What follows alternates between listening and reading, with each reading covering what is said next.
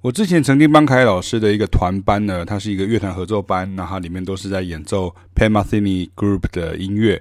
那有一首曲子叫 First Circle，那如果你有看过凯老师的文章，或者是我们在介绍 Pam Matheny 的音乐的时候，你就特别提到他这些音乐在写作上面呢，以及在编曲上面，还有在即兴上面的这个不平凡之处哈。那因为之前呢，这个学生们呢，他们在认识 First Circle 的时候呢，因为是很复杂的这个变拍的写法哈，那学生的视谱有困难呢，尤其是很多切拍的地方总是错。那我当时就只是诚实的跟他们讲说，你们不可能直接靠视谱就会啊哈，这跟古典乐的交响乐团一样哈，需要先练习，并且先读谱，然后看好，不是那种直接可以开始的爵士乐啊。因为很多人对于 jazz 的感觉说，哦，我们来 jam 哈，那我们来呃玩一下哈，或者是啊、我们有 real book，然后我们看一下乐谱，大家就一起合奏这样子。可是爵士乐其实有很多种面向，像到了比较艺术的层面的时候，或者是它比较专业的层面的时候，其实像爵士乐就出现像比如说 Pat Metheny 这样的音乐的作品哦。所以你如果像一开始爵士乐这样一拍一拍去算啊，你不能讲说哦这个。它就是四四拍，或是三四拍，或是六八拍，或是复合拍这个 groove 而已哈。那当然了，你说像这些音乐，你在台湾像在做场的时候是当然是做不到。那对于大部分人来讲也很难哈。但是第一个是它很好听啊，它格局很大。第二个事情是我一直常常抱持一个概念，就是说教育就是要开发潜能跟引导的概念哦。那如果是说哪一种音乐不能赚钱，就不要努力练，或者是没人拉。着来去试图进步哈，那这个时候不一定每个人都可以在音乐上成功啊，这是事实哈。至于说他在商业上成功了，或者做人上成功了，这是其他的成功，那就不是我的管辖范围了。那大家就随便玩玩就好了哈，何必花师生这么长的时间跟这么大的力气来带哈？所以你看，像以前我们在念音乐系的时候，像我不是念音乐科班，可是我后来在大学的时候去念音乐系。那我就觉得这是一个很重要的一个概念，就是说，其实，在音乐系里面，你会遇到很多老师或者很多的这个课程，那其实会教你很多，我认为应该是所谓的开阔你的这个视野，然后是去伸展你的这样的一个音乐的这样的一个整个触角，这非常非常的重要。它不是说 OK，我们现在看什么流行什么，我们就教你什么这样哈，这真的是太。过于这个市侩哈，就是就是好像就觉得说，呃，如果这个东西不再流行了，或者说这个东西是不流行的东西，或者是不不是当下大家需要的东西，不实用的东西，我们就不学它。好，这个是不是一个音乐的教育的科系，或者是一个教育的环境所应该要告诉你的东西？这样，那你必须要。具备像这样的一个概念，所以其实你看，像我们在古典音乐系的时候，其实很多作品，你说你说实在，你说到了毕业之后或是出来说，你可能第一个你没有在演奏，可是第二个你也很少听到有人在演奏。可是问题是，他们可能在呃艺术成就上是非常的崇高，然后二方面来讲的话，你也会知道说，OK。的确有人用这样子的音乐的技法，或是用这样的音乐的这样的一个才华，然后去写出像这样的作品哦。所以叫好的东西不一定是叫做啊，那叫做的东西它也不一定是叫好。所以这个东西你一定要有一个概念。我有时候会去跟学生讲一个概念，就是说，你看像汤姆克鲁斯，他其实他的电影，他其实都是他已经是有各种不同的，比如说像《Mission Impossible》系列，或是像什么《捍卫战士》，或是很多不同的这些音乐。的对不起，对不同的这些角色这样哈，可是你看他其实并不需要奥斯卡来肯定他这样哈，他有他自己的一个市场哈，像这样子。那可是如果你今天需要演技的肯定，这个时候你可能就是要去，比如说去报这个奥斯卡金像奖这样。所以有时候他叫做跟叫好，跟叫好跟叫做这个都这个东西其实它并不是那么绝对的一个概念。所以这个也是呃以后要谈到一个概念，就是说其实。你在音乐的这个路上呢，其实很多时候你不一定不一定是表示你是完全走向这个艺术这样的一个方面，有时候说你的功能或是你的角色可能是所谓的呃所谓的音乐工作者，也就是说你其实是帮别人作嫁，或者说你是一个专业的，甚至一个所谓的雇佣兵的一个角色哈，这很常见哈，所以呃，他不是那么像没有学音乐或是没有玩音乐的那么想那么绝对，就是说。好像艺术家就是这样，然后不是艺术家就这样。那我也会举一些例子来讲说，比如说像是，如果你今天是呃，像我们在传统我们有听到像是美术系，可像现在我们也会有出现像这个很多设计系啊、媒传系，好像我以前在实践大学的时候，它就有很多像这种媒体传播系系啊，或者像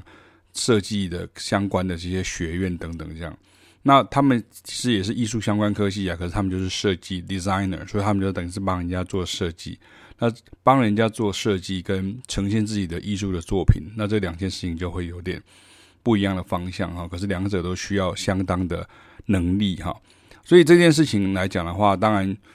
并不是我接下来要讲，可是问题就是我要提到的事情是说，很重要的事情是音乐的想法。它其实并不是那么简单，就是说 OK，你想怎么自己做就自己做，它不能够完全就顺着自己的意啊。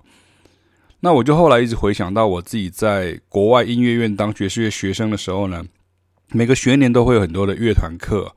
那有一次呢，某一组的乐团课呢，主题是真的蛮进阶的曲子啊。当时不同年级的我们呢，有学长啊，有学弟啊，然后。啊、大家都觉得很难呢、啊。结果某一次练团呢，我们的指导老师呢，原本是出了名的好脾气，那也是名声响亮的名师跟世界级的演奏家，却因为我们是很明显的就是事先预习不够，所以大部分的爵士乐手在视谱上了又不像古典训练的乐手那么的好哦，所以就一直卡住啊，一直打结啊，曲子一直出错，一直走不下去。那只见老师呢，就一直摇头，但是还是语气平顺的就跟我们讲说：“这是你们的问题啊，这不是我的问题啊，我们不应该浪费时间，而你们甚至已经开始在浪费我的时间了。哈，这样吧，你们先练好了，练好了再叫我。”那说完就头也不回的关上教室的门，离开去喝咖啡了。那在场的这个同学跟学长学弟就一片静默哦。然后那一位罪所谓的罪魁祸首，就其实拍子老是切拍老是切错，算拍会算错。他其实是一位贝斯手的学长了哈。但如同我刚刚讲到说，他并不是因为他太烂，而是因为这个曲子真的还蛮难的。那其实主要的问题是因为我们事先没有先准备好，所以这个贝斯手的学长呢，他当然很尴尬。可是 我们都很尴尬，可是。呃，我们不能就让他尴尬，对不对？所以好吧，所以那我们就赶快来对点、对拍、看对音。然后啊，这、呃、是贝斯手的这个学长就说，他知道他的问题是最大，可是大大家如果帮我一起诚实面对问题，我们就可以尽快解决问题。OK，所以我们就花了三十分钟啊，我们就把问题解决了。那接下来我们就是再下去请老师去楼下，请老师回来上课。那我们就又学到了，因为老师就会有他的一些。带领我们乐团的看法，或是说，啊，你在这个音乐要怎么做？哈，就很像所谓的室内乐的这种概念哈。我们在爵士里面练乐团的时候，其实就很像古典乐的这个室内乐的感觉哈，就会听老师的呃指导是非常非常的重要的。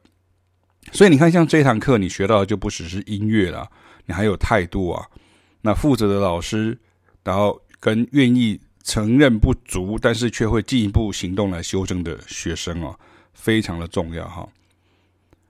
所以说你看，像像我虽然常常会有人说，老师你文笔很好啊，但是其实我并不会欺骗造假哈，像以上这些都是我亲身的学习经验跟真人真事哦。所以说你是不是真的愿意诚实的跟你的学生说出问题，还是说啊，因为你怕他呃，就是你骂了他或者跟他讲，然后他下次就不来了，这个时候你学费就收不到，或者说你的这个呃收入就出问题的嘛？好，就是很多人其实是这样，好像很多在乐器行教琴的这个老师都算是很无奈，因为大家都不太敢对于这种容易翘课或是容易缺席的学生要与之来来自于处罚这样子哈，所以或者是说规定一些东西，所以其实很多时候老师都很吃亏，尤其是在所谓的基层教育的部分哦。那另外一个就是说，像你愿不愿意冒着这个被翻脸的危险呢？跟伙伴们讲这个问题的所在啊，因为很多人像音乐人，真的就是这样。很多时候，有些人他是玻璃心哦，你跟他讲，然后他就觉得说：“OK，你是在全面否定我。”像我们有很多这种练团的经验，像在国外的时候，曾经我们常常会练到意见不合就吵起来的这种状况也是有。可是其实到最后，就如同刚刚前面讲到，我们如果能够把问题解决，那这个时候。这样的一个争吵，跟这样的一个尊重彼此的这样的一个意见，其实才是最重要的事情。可是有时候说实在，我就会觉得说，像在我自己在教学的经验的过程当中，有时候我会觉得学生有时候嗯玻璃心的很多哈，就是那这个这个东西也是要要注意。可是当然二方面来讲，比较残忍一点的说哈，这就是适者生存的概念。如果你真的是像玻璃心的的概念的时候，其实嗯，你可能也不太适合在这种音乐的环境之下。呃，就是发展或者去生存，这个也是不容易的事情，因为你会遇到很多很多的呃危机啊，你会遇到很多很多的状况这样子哈。所以你看，如果你没有诚实的跟学生说出问题，或者说冒愿意冒着被翻脸的危险跟同伴们讲问题的所在，你如果这样做的话，看起来像大对对大家都没有好处，可是其实好处啦，或者不得罪人呐，好像感觉当大家都很重要，可是其实反而是。你这样子做，你反而事情是往正面的方向走，因为这个接下来就只有两种选项，就是第一个就继续嘛，第二个就放弃嘛，不然呢，你要卡在那边嘛，对不对哈？那不可能会出现说说啊，继续摆烂或是所谓的拉低赛的哈。所以其实这就是为什么说，像我们在教学的时候，我们其实会很确认跟大家讲这些事情，那也会很有耐心的原因，这样哈。所以，其实爵士乐的学习者，很多时候，你如果想要学习爵士乐手的潇洒或惬意呢，你就不要忘记一件事情：说，其实那些潇洒跟惬意是因为自信啊，那些自信是因为来自准备啊。你准备好以后，你再上去迎接那些不可预知的部分哦。就比如像是跟别的乐手合奏互动啊，就跟打篮球比赛一样啊，你不可能是连球都拿不好上去就跟职业乐手打嘛，对不对？所以你一定要准备。自信是来自充分的准备啊，信心来自充分的准备。可是充分准备完了之后，上去就不是说 OK，我就照着走就好了。就跟你今天会遇到不同的球队、不同的对手，那这个时候他就是不可预知。那甚至你的队友的状况也会不一样，这也是不可预知。可是你不可能说，那我就都不要准备，所以这是不可能的事情。所以回到台湾的状状况，就是说，像在台湾这种非古典的乐手哈，如果你想要真的看到。像你看到这种、听到这种乐外国的这个爵士乐手哈，我们就姑且先这样讲，就外国爵士乐手，可能是美国，可能是日本，可能是欧洲的，可能是嗯嗯嗯，你看到外国的，就对，非非本土的这样。那最重要的，其其实我觉得很重要的事情是，这也是我觉得很严重的地方。有些时候，有些乐乐手他明明很年轻，可是他却会。被一些老师或者一些乐师或者是一些所谓的呃资比较资深的那种呃人影响哈，我们就讲说老屁股哈，这被影响，就是说就变成是所谓的乐师心态。乐师心态意思并不是去否定乐师啊，不要误会啊，因为我也当过乐师啊。其实到现在为止，我们都很多时候也是当乐师啊，比如说你去呃。呃，帮人家呃演奏婚礼，或者你去帮人家做一个呃音乐会，或者一些宴会的演出，或者是像是拉乐团呐，或者是录音呐，哈，或是做做这些东西，他都是乐师啊，他没有错啊，musician 乐师。可是，在台湾，因为讲乐师的时候，你注意听老师要讲什么讲啊。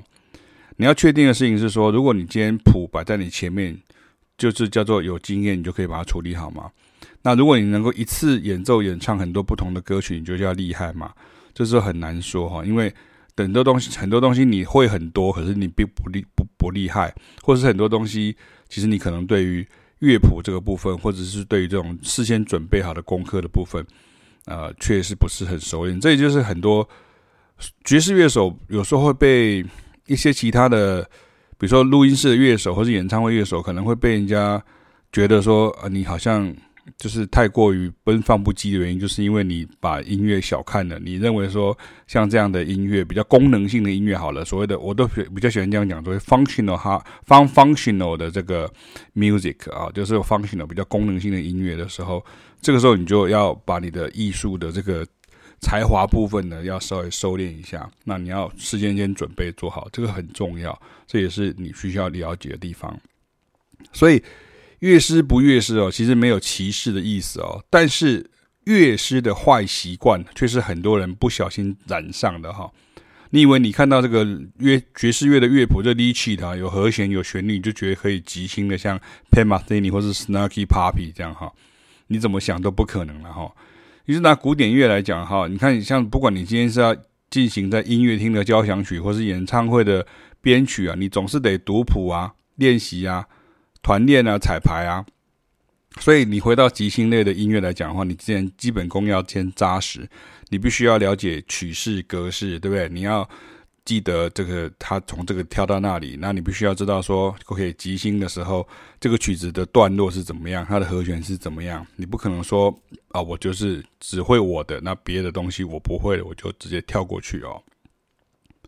所以乐师的坏习惯，这个才是重点哦，这大家要记得。因为很多时候，因为乐师演奏的场合哈，并没有人是认真的听音乐，这是最大的一个状况了哈。就说，你很多，就比如说你拿演什么婚礼乐团，或者是像宴会的乐团，其实观众的焦点并不是在你身上嘛，你的音乐是拿来呃陪衬的，或是拿来这种营造气氛的这样。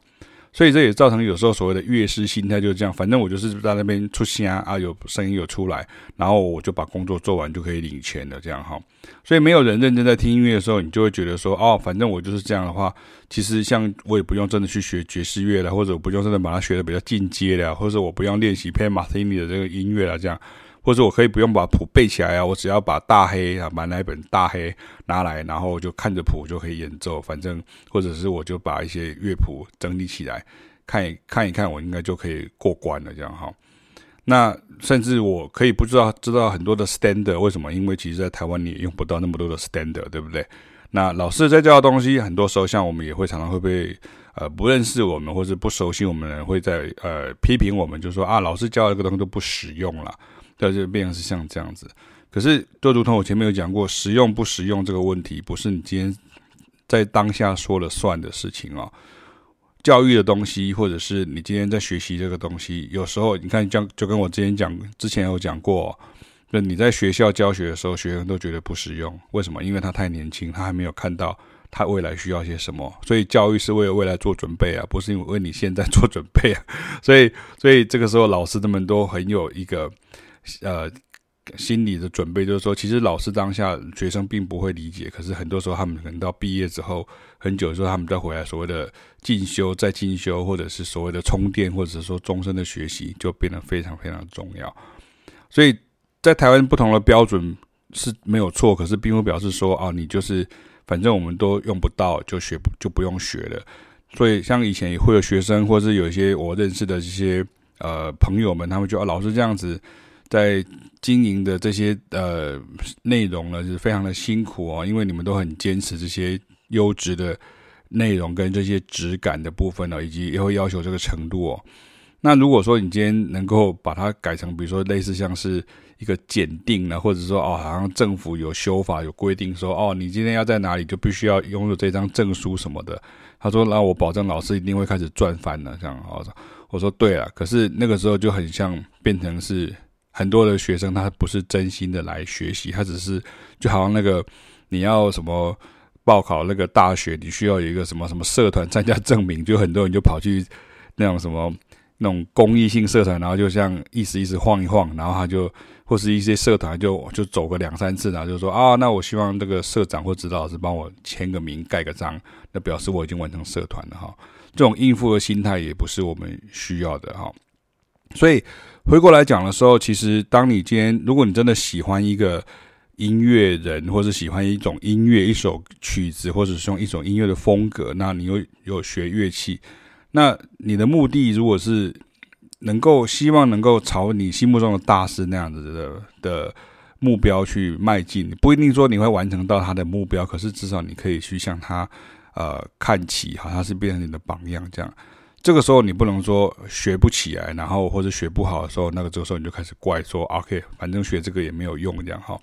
台湾话有一句话哈，就是台这个台湾话有一个俗谚的哈，当然各个版本不同哈。那我就现在讲我记得的版本，叫做“未晓塞船哈，嫌溪弯呐哈，未晓塞船嫌溪弯呐”，就不会开船呐，然后你就去嫌那个那个溪呀、啊、很弯呐，让你。不会开船这样哈，这是一个就是推脱呃的一个概念这样哈。那所以说，其实像这台语里面很多像这样的一个，就是找找理由、找借口这种感觉。